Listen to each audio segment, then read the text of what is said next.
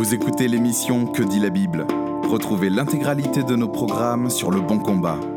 www.leboncombat.fr Bonjour et bienvenue sur Que dit la Bible, l'émission hebdomadaire du blog Le Bon Combat. Ici Guillaume et cette semaine nous revenons sur la section narrative de Cain et d'Abel puisque on nous pose cette question régulièrement et on va essayer d'y répondre d'une manière un peu plus claire si ce n'était pas le cas dans notre dernier podcast qui concernait euh, Cain et Abel. La question est la suivante pourquoi Dieu a-t-il approuvé l'offrande d'Abel mais non pas celle de Cain?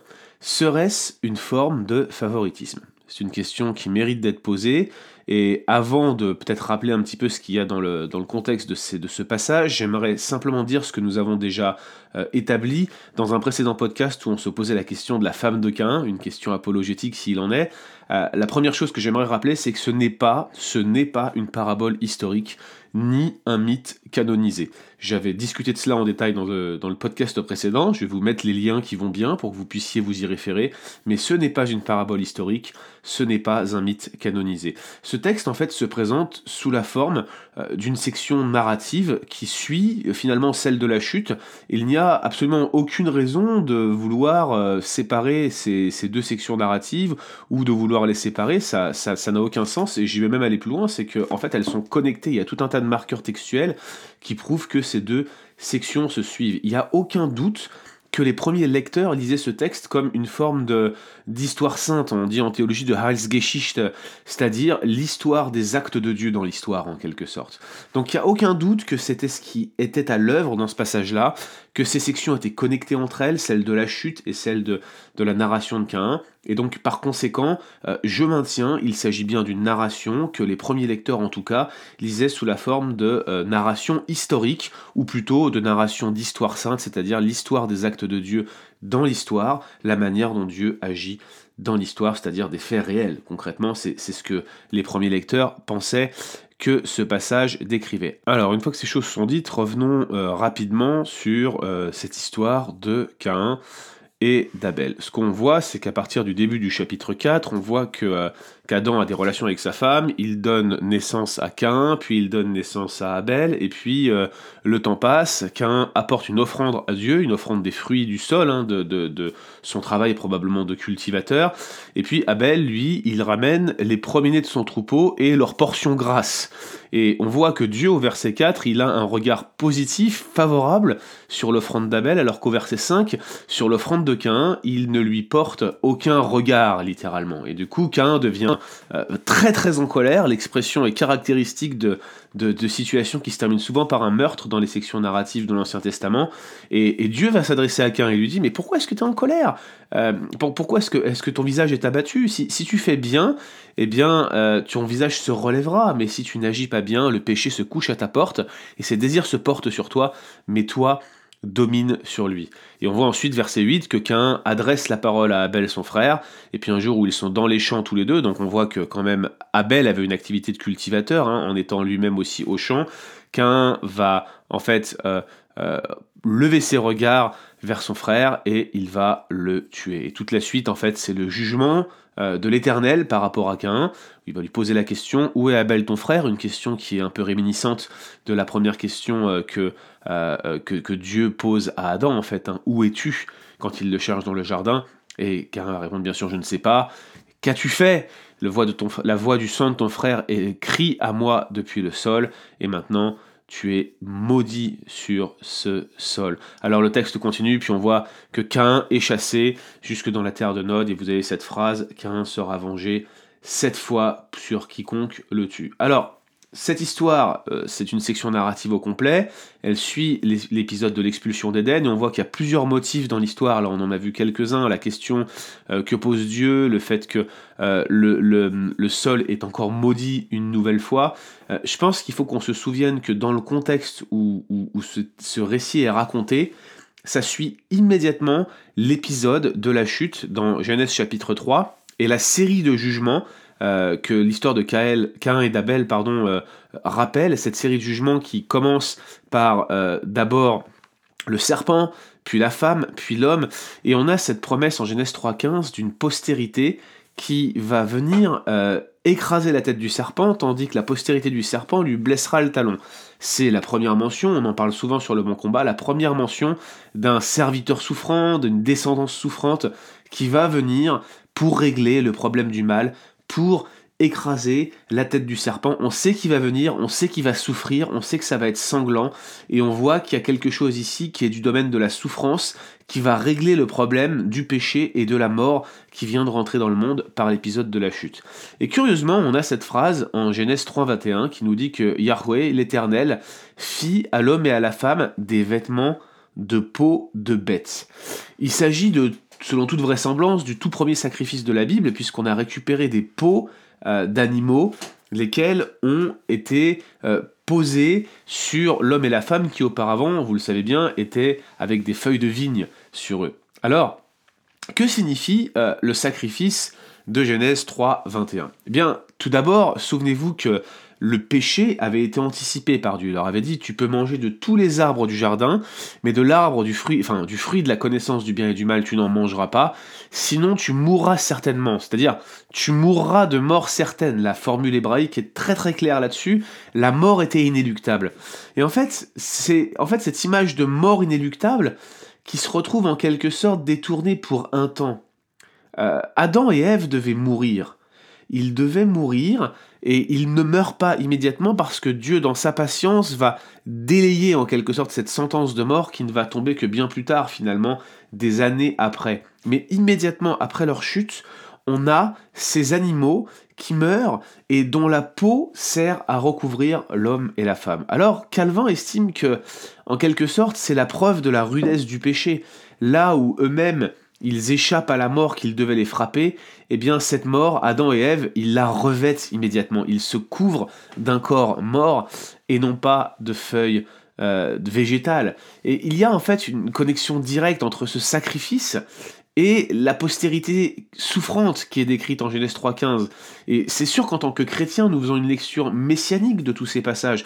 On voit évidemment qu'en Jésus-Christ, tout cela se réalise. Il est le parfait sacrifice, il est celui dont on se revêt chaque jour, il est notre paix en quelque sorte, il est finalement notre vêtement quotidien en quelque sorte quand on l'a accepté comme celui qui a payé le prix pour nous, qui est notre Seigneur, notre Sauveur et duquel nous nous revêtons.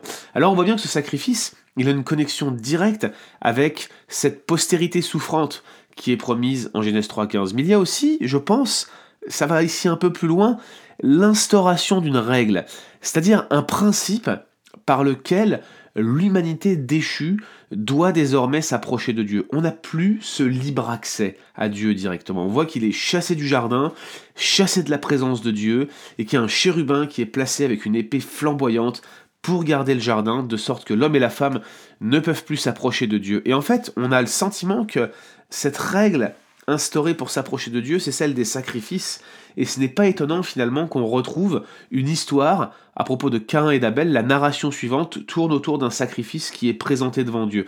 Un peu comme si en Genèse 3.21, on avait eu un modèle qui avait été présenté à Adam et à Ève, que ce modèle faisait en fait office de, j'allais dire de paradigme pour l'humanité déchue pour pouvoir s'approcher de Dieu, et que finalement Cain et Abel, lorsqu'ils souhaitent s'approcher de Dieu, viennent répondre en quelque sorte à ce paradigme qui avait été enseigné à Adam et à Ève, et probablement ensuite à eux. Donc on voit bien que ce sacrifice de Genèse 3, 21, cette mention des peaux de bêtes qui recouvrent Adam et Ève, elle est furtive, mais elle n'est pas hasardeuse, elle a vraiment une signification profonde, et il faut bien comprendre que pour les premiers lecteurs, ça avait un sens qui tout de suite allait attirer leur regard. Alors la question qu'on se pose en fait dans ce podcast, c'est finalement pourquoi euh, Cain et par pourquoi Abel pardon et pourquoi pas Cain Pourquoi est-ce qu'il y a eu une offrande qui a été regardée favorablement et pas l'autre?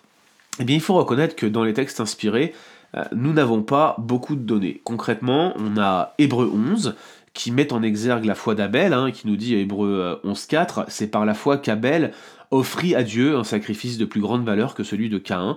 Par elle, il lui fut rendu le témoignage qu'il était juste, Dieu lui-même rendant témoignage à ses offrandes. Ça c'est ce que nous dit Hébreu 11.4. Dans 1 Jean 3, nous avons les œuvres, les mauvaises œuvres de Caïn, qui, elles, sont mises en avant et qui semblent être le motif de sa condamnation. Voyez ce que dit euh, euh, Jean à ses auditeurs Voici le message que vous avez entendu dès le commencement.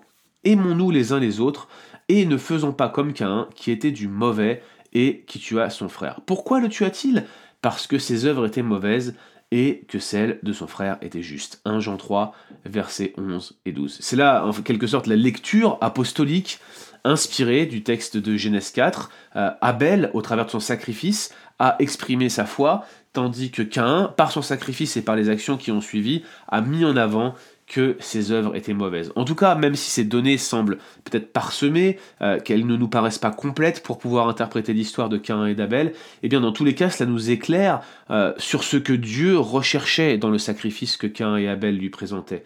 Dieu recherchait la foi, pas l'acte en lui-même. Il fallait que cet acte dénote d'une confiance, d'une obéissance, d'une volonté de s'approcher de Dieu selon Dieu, ce qui semble correspondre parfaitement à cette règle de sacrifice que j'ai identifiée tout à l'heure lorsque nous parlions du sacrifice de Genèse 3, 21. Alors, quelques éléments d'explication. Pour l'audience canonique, c'est-à-dire les, lecteurs de la forme finale du Pentateuque, ou en tout cas d'une forme qui s'approchait de la forme finale, Genèse 4 est placé au tout début de la révélation.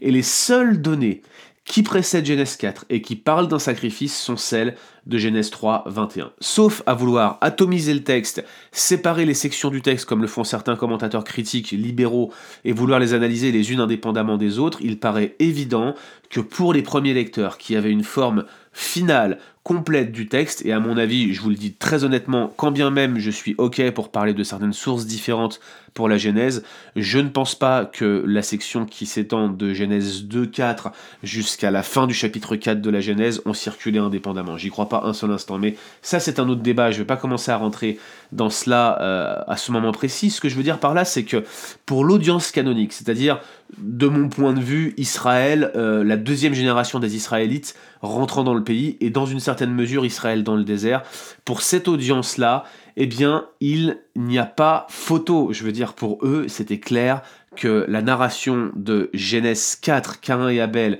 et leurs offrandes était à connecter et à rapprocher directement de Genèse 3, 21. La connexion paraît immanquable pour l'audience canonique. Et alors, si, comme je le pense, l'audience de cette forme canonique du Pentateuque, c'est-à-dire cette seconde génération d'Israélites, entrant en Canaan, eh bien, ces lecteurs, ils devaient forcément analyser ces sacrifices euh, sous l'angle des classifications de sacrifices qui sont offertes dans le Lévitique.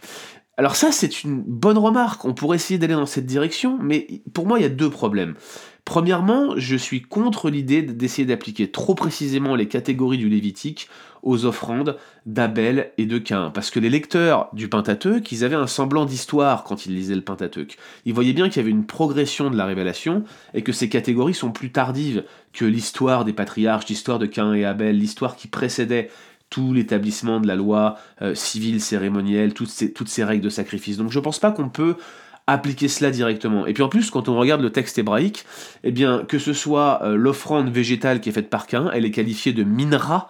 C'est un mot en hébreu qui euh, généralement vient désigner ces offrandes végétales, ces offrandes volontaires par lesquelles on cherche à s'attirer la faveur de la divinité. Alors là, on pourrait penser tout de suite, bah oui, bah voilà, euh, Cain a cherché à gagner la faveur de Dieu par ses œuvres. Ouais, mais l'offrande d'Abel, elle est aussi appelée minra. Alors vous voyez, il s'agit pour nous de ne pas tomber dans l'erreur classique mot-concept et, se servir d'une catégorie plus tardive pour essayer d'interpréter une histoire qui, somme toute, était relativement euh, antérieure. Alors l'exercice, il y aurait des choses à dire là-dessus, de vouloir essayer de comparer ces, catégories du Lévitique avec euh, la narration de Cain et Abel, mais à mon avis, même s'il y a des, des éclairages possibles, ça ne saurait être concluant. À mon avis, l'explication se trouve dans le fait que le sacrifice de Genèse 3.21 avait sans nul doute une dimension substitutive. En d'autres termes, la mort physique devait frapper Adam et Ève et elle tombe finalement sur ces animaux. Ce n'est pas un hasard si euh, euh, Abel offre les premiers-nés de son troupeau et leur portion de gras. On voit bien qu'il remplit ici une sorte de commandement implicite qui était présent de vouloir prendre les premières portées de son troupeau et de les apporter à Dieu. Alors, on a parfois le sentiment que Cain avait choisi son occupation de berger d'un côté, euh, pardon, que Cain avait choisi son, option de cultivateur d'un côté, tandis que Abel exerçait le, métier de berger, c'est ce qui est indiqué dans le texte. Euh, le plus probable, c'est qu'ils ont choisi leur métier en fonction de ce que Dieu avait commandé en fait en donnant la règle des sacrifices de Genèse 3 21 et pour autant on voit bien que, leur activité n'était pas restrictive. On les retrouve tous les deux au champ. Euh, on voit bien que certainement eux-mêmes pouvaient aussi cultiver, ça ne s'arrêtait pas simplement à de, l'élevage tout simplement. Et puis même, j'ai envie de dire, si vraiment Cain avait eu à cœur de respecter la règle de sacrifice de Genèse 3, 21, il aurait pu venir avec ses offrandes et, simplement les échanger à Abel pour avoir un animal qu'il aurait pu lui aussi offrir. Derrière ce profil l'idée de l'intention en fait, l'arrogance de Cain est régulièrement euh, mise en avant par les commentateurs et je pense qu'il y a du vrai. Il a voulu venir avec le fruit de son travail et le présenter devant Dieu en dépit de la règle de sacrifice qui implicitement a été établie dès Genèse 3.21 et qui devait être beaucoup plus explicite pour eux, personnages de la Genèse qui étaient directement euh, concernés par ces commandements-là. En offrant simplement du végétal, finalement, on voit Cain qui décide de, présenter en fait le fruit de son travail plutôt que cette dimension substitutive d'un sacrifice qui donne sa vie à notre place. Il n'y avait plus vie pour vie, il n'y avait plus rachat des premiers-nés. On voit bien que toute l'idée de consécration à Dieu derrière s'évapore directement. À mon sens, si vous étiez un, premier un des premiers lecteurs de la forme canonique du Pentateuque, et que vous tombiez sur ce texte, c'est le genre de connexion que vous faisiez. Ici, c'est finalement l'obéissance d'Abel par la foi qui est mise en avant, et l'arrogance de Caïn qui préfère apporter le fruit de son travail plutôt que simplement venir chercher à obéir à ce que Dieu avait mis en place. Merci d'avoir écouté cet épisode de Que dit la Bible. Retrouvez l'intégralité de nos programmes sur Le Bon Combat. www.leboncombat.fr